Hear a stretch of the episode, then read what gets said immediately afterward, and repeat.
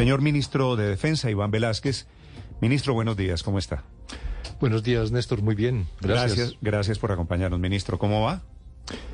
Bien, eh, pues vamos con tantas dificultades reales que, que existen en el país, en todo el tema de, de, de seguridad y orden público, que es una realidad que reconocemos sobre la que pretendemos incidir favorablemente. Vamos, eh, esperamos que podamos tener resultados positivos en, en ese sentido. Este es el ministerio de, de chicharrones, porque todos los días hay un problema grande. Todos los días. Ministro, de esto que nos estaba diciendo la alcaldesa de Tumaco, quisiera preguntarle, porque ella hace una radiografía terrible, dice se ha bajado el precio de la coca, pero sigue la guerra alrededor de los cultivos ilícitos allí en el occi- suroccidente de Colombia. ¿Qué información tiene usted? Se queja la alcaldesa porque dice ha enviado 23 oficios en este gobierno y no le están prestando la debida atención, ministro. ¿Usted sabe algo?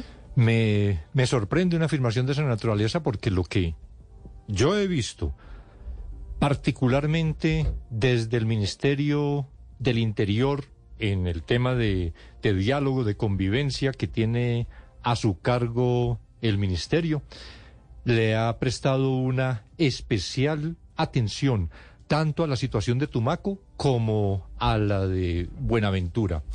Hay una situación real de confrontación en, estos municipios y particularmente en estos dos municipios que gira en torno al tema del narcotráfico, sobre lo que eh, hay acciones que se van desarrollando de parte de fuerza pública en la nueva política eh, contra las drogas, pero, pero puedo afirmar que, y espero que ya respecto de afirmaciones como esta de la alcaldesa desde el Ministerio del Interior pueda acreditarse efectivamente cómo ha sido esa especial atención a Tumaco que estas afirmaciones queden Ministro, aclaradas. ¿Y qué es lo que está pasando con el narcotráfico allí en el departamento de Nariño? Ella me dice, me impresiona mucho que es cierta la versión de que cuesta más hoy el café que la coca, que se ha bajado mucho el precio de la cocaína, pues de la hoja de coca, del insumo. ¿Por qué, ministro? ¿Qué, qué datos tiene usted? Uno de los elementos que podría considerarse en esta situación tiene que ver probablemente con una disminución en la demanda en Estados Unidos por el tema de las drogas sintéticas, el tema de, del fentanilo, que ha tenido una, eh, un auge tan fuerte en Estados Unidos, que esto haya determinado una baja en la producción, en la exportación y por lo tanto... Ah, porque me, me decía la alcaldesa que es cierto que se ha dejado de producir eh, eh, hoja de coca y que todo esto está afectando por asuntos de oferta y demanda el precio de la coca. ¿Usted tiene la misma versión? Sí, y, y pienso y tengo esta semana reunión con, con el director de, del plan de sustitución de, de cultivos y eh,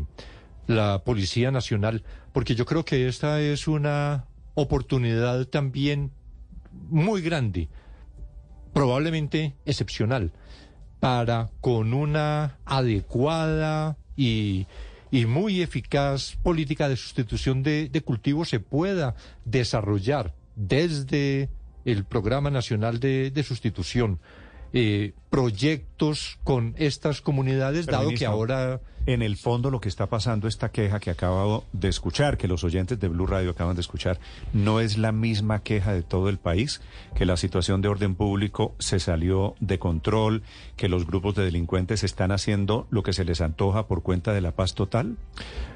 No. Si, si se examinan las cifras de operatividad de la fuerza pública, resultados de la Policía Nacional, uno no podría afirmar que se salió de control. Es decir, hay una, una situación indudable de, de, acciones delictivas, hay una sensación de, de inseguridad. Ha habido hechos que se cometen en muchas partes de- del, del territorio que contribuyen a esa situación, pero sí ha habido una actividad operativa de Policía Nacional y de fuerzas militares que ha sido realmente importante. señor ministro, lo que pasa en Tumaco y lo que pasa en otras partes del país tiene que ver con otra pieza fundamental del gobierno del presidente Petro, que es la paz total. Y tiene que ver con los ceses bilaterales que se anunciaron por parte del presidente Petro el 31 de diciembre, de los cuales hoy están vigentes tres, si no, si no recordamos mal, que son los del Clan del Golfo, los Pachenca, no, Clan del Golfo ya no, los Pachenca, eh, las disidencias de Iván Mordisco y la segunda Marquetalia. Hoy, ¿quién decide acerca de qué hacer cuando se lleva a cabo una violación del cese por parte de esos grupos? ¿Lo decide el Ministerio de Defensa, las fuerzas militares, o lo decide la Oficina del Alto Comisionado para la Paz? Lo decide el presidente de la República. Directamente. Directamente. Es decir, si hoy ocurre un hecho, una alteración o lo que podría ser una violación al cese bilateral, por ejemplo, lo que pasó en Yarumal con las disidencias entrando a una vereda a instrumentalizar a los niños, a entregarles a los niños eh, juguetes o, libros. El ejército reporta al Ministerio de Defensa y el Ministerio de Defensa a quién le consulta qué hacer. Eh, nosotros tenemos semanalmente una reunión de seguridad con el presidente de la República, la que asisten el ministro del Interior, la cúpula militar, el director general de la policía y ahí se plantean de situaciones que se han presentado durante la semana. El presidente da las instrucciones específicas, se analizan situaciones, eh, de manera que siempre el presidente está al tanto y al frente de esta situación. Ministro, usted hace unas semanas le dio un ultimátum, particularmente a la disidencia de las FARC, sobre el incumplimiento al cese a fuego bilateral. Y estamos en un escenario donde día de por medio o matan un soldado o matan un policía. Y hay voces que le han pedido al gobierno, como por ejemplo el presidente del Senado, Roy Barreras, que se suspendan todos, el del clan del Golfo, el de la disidencia y los demás grupos. ¿El gobierno está contemplando, está evaluando esa posibilidad? Bueno, pero aquí hay una mezcla de dos situaciones diferentes porque la muerte de, soldados no ha sido precisamente por acción de las disidencias. Hay de todo, hay ELN y hay del Ejército de Liberación Nacional. No, la confrontación armada se viene sosteniendo con el Ejército de Liberación Nacional y con el Clan del Golfo. Respecto de las disidencias, no ha habido eh, acciones contra la, contra, las fuerzas militares. Sobre esto del Estado Mayor Central, yo he hecho un planteamiento y es que, de acuerdo con todo lo que eh, hemos conocido, las estructuras del Estado Mayor Central en el Cauca, particularmente, parecen no atender al mando central del Estado Mayor, es, decir, de Iván Mordisco. son disidentes de los disidentes. Digo ellos afirman que hacen parte del Estado Mayor Central, inclusive ahora en el establecimiento de, mesas de, conversación, están participando. Se levantaron órdenes de captura respecto de miembros de esas estructuras que operan en el occidente. Entonces, lo que yo he planteado es, ahora, apenas ahora, está en la integración del mecanismo de veeduría, monitoreo y verificación en virtud del levantamiento de esas órdenes de captura. Unas, eh, he dicho con el alto comisionado, para que rápidamente entre en funcionamiento ese mecanismo, plantear los incidentes que así se denominan en los protocolos, todo lo que podría constituir una violación del cese al fuego, plantear en el mecanismo como se establece en los protocolos y examinar ya en concreto lo que incidentes que podrían implicar la violación al cese y tomar las, las decisiones correspondientes. Entonces, en este momento, como tener esa, eh, esa posibilidad de intervención efectiva del mecanismo y de acuerdo con eso las decisiones que, tienen que adoptar. Ministro, esta semana estamos cumpliendo tres meses de esos ceses al fuego, ¿cierto? Usted como responsable de estos temas de seguridad, de policía y de ejército, ¿no siente que esos ceses al fuego salieron mal? Eh, que salieran mal, no precisamente. Uno podría ver, por ejemplo. Pero es decir, cuando. Pero, si usted ve la segunda Marquetalia. Cuando un cese al fuego se viola todos los días, cuando no hay quien lo verifique, cuando no está acotado ese cese al fuego, ¿no quiere decir hay que aprender las lecciones de lo mal que está saliendo esto? Claro que hay que aprender las lecciones, la experiencia de estos tres meses. Respecto del Estado Mayor Central, lo mm. que planteaba y entonces ya entra en funcionamiento ese mecanismo. Respecto de la segunda Marquetalia y de las autodefensas conquistadores de la Sierra Nevada, los Pachenca, eh, no ha habido acciones eh, violatorias del cese de parte de, estas organizaciones. Hubo muchas del Clan del Golfo, ha habido del Estado Mayor Central, pero por eso digo con la, el planteamiento con el alto comisionado que eh, entrando rápidamente a funcionar este mecanismo, ya podamos tomar una decisión respecto del cese al fuego con el Estado Mayor Central. Vale, es el ministro de Defensa, Iván Velázquez, 8 de la mañana, 40 minutos. Ministro, ya que lo tengo aquí, lo están viendo los televidentes en el canal de YouTube. Quiero hacerle una pregunta final. El general Sanabria, las declaraciones del general hablando de aborto, hablando de VIH en la policía, hablando de exorcismos, esas declaraciones... Eh, ¿Qué opinión le merecen a usted como el jefe del general Sanabria, director de la policía? En primer lugar, la, el respeto por, por sus creencias, dentro de, la libertad de cultos que constitucionalmente está consagrada, la reiteración, como lo afirmó el presidente de la República, que se respetan sus creencias, pero que esas creencias no pueden incidir en el manejo de la institución.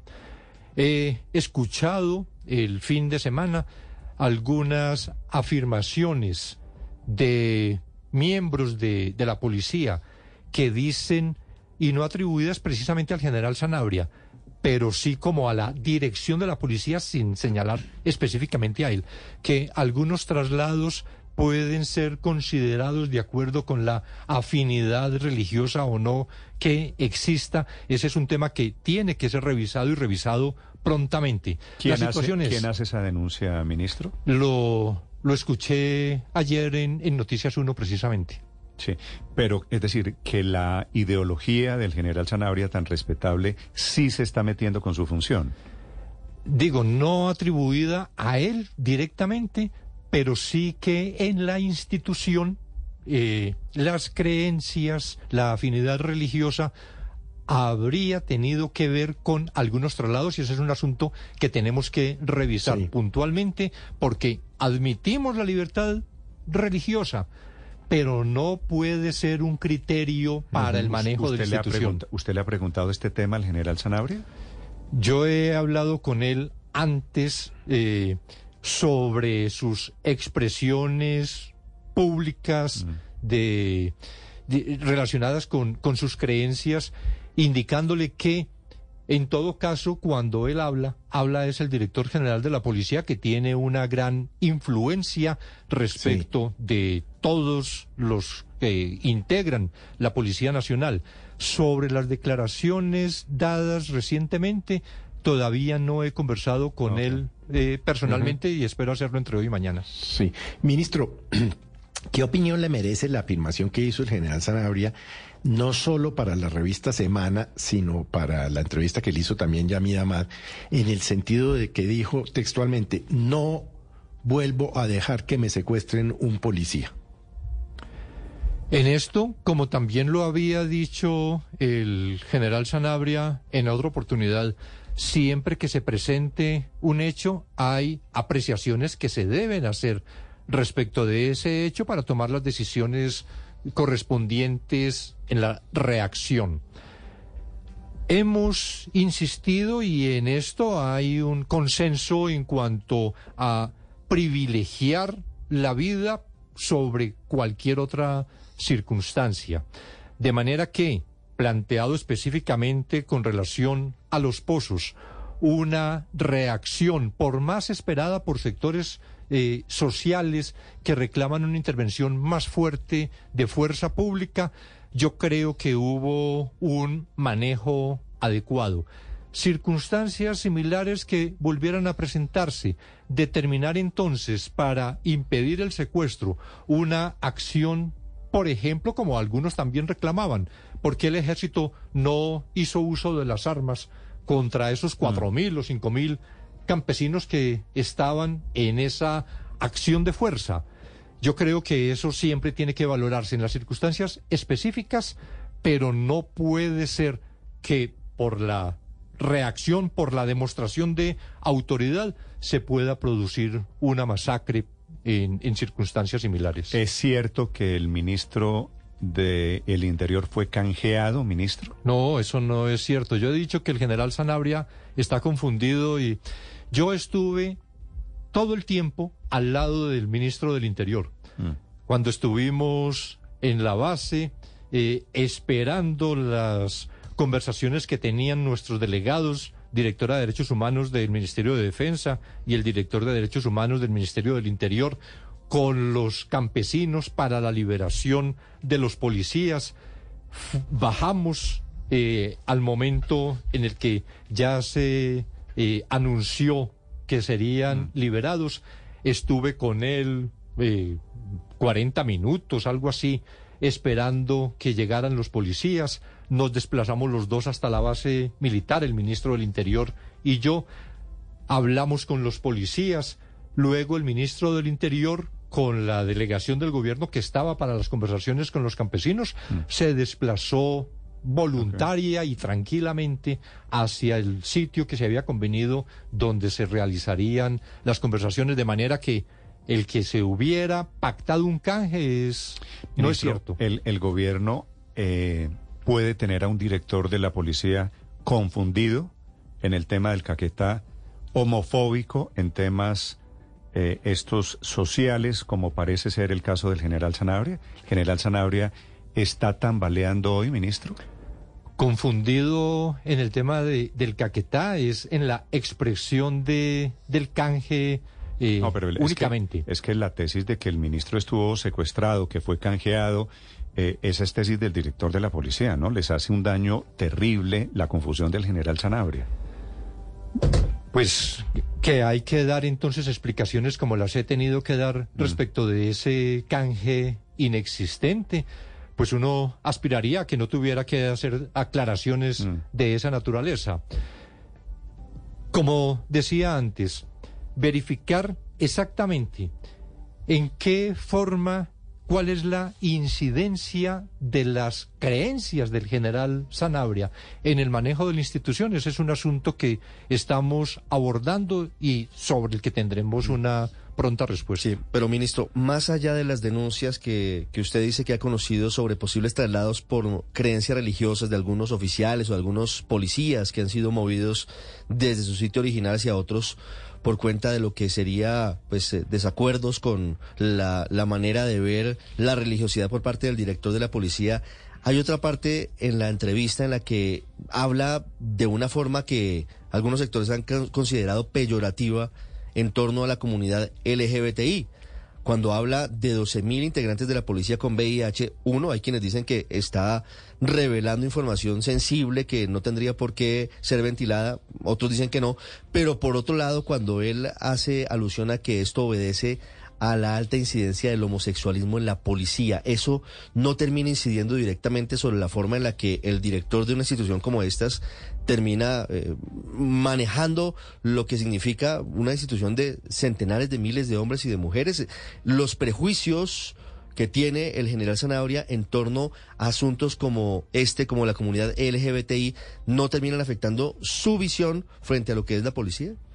Ese es un elemento que igualmente entra en la valoración que estamos haciendo. Quisiera, no, no sé si entendí equivocadamente en la respuesta del general Sanabria, si se refiere 12.000 con VIH o se refiere a 12.000 miembros de la comunidad LGTBIQ. Eh, ¿Y cómo hace el general Sanabria para, para saber que hay 12.000 homosexuales en la policía? Eso no tendrá que explicarlo el general Sanabria, porque a, ningún miembro de Sigue ninguna institución se le pues, pregunta, claro, porque, porque a ningún miembro de la institución se le pregunta cuál es su orientación sexual. Alcen, alcen la mano los gays. eh, exactamente, eso no, no ocurre. ¿De dónde obtiene las cifras? Tendrá que eh, Mm. Ministro. Eh, eh, ¿Eso es una investigación interna que ustedes inician, eh, ministro? Sí, ¿La hace directamente eh, lo vamos a hacer desde el Ministerio desde de el Defensa. Ministerio de Defensa? Una investigación de... Una investigación sobre la incidencia de estas, eh, de la religiosidad, como dice Ricardo, Mm. eh, en el manejo de la. Policía Nacional. Sí, eso quiere decir investigar si el general Sanabria está haciendo cosas que no tiene que hacer. ¿No es verdad? Exactamente. Sí. Ministro, una pregunta final. ¿Es cierto lo que dice el general Sanabria que hay exorcismos en la policía y en las fuerzas militares? Yo no tenía conocimiento en realidad. Nadie me había informado que inclusive hay unos eh, sacerdotes especializados Sí. en, en exorcismo. No tenía conocimiento, ni sé cómo es que los practican. Y si esto se hace igualmente como una de las actividades dentro de la Policía Nacional, que sería igualmente inadmisible. ¿Usted cree en Dios? Yo creo en Dios, soy católico. Ok. Y aún así, como católico, que yo también lo soy, ¿está un poquito en shock con las declaraciones del general Sanabria? Eh, digamos que son afirmaciones que merecen una reflexión especial. Ministro, gracias por acompañarnos esta mañana.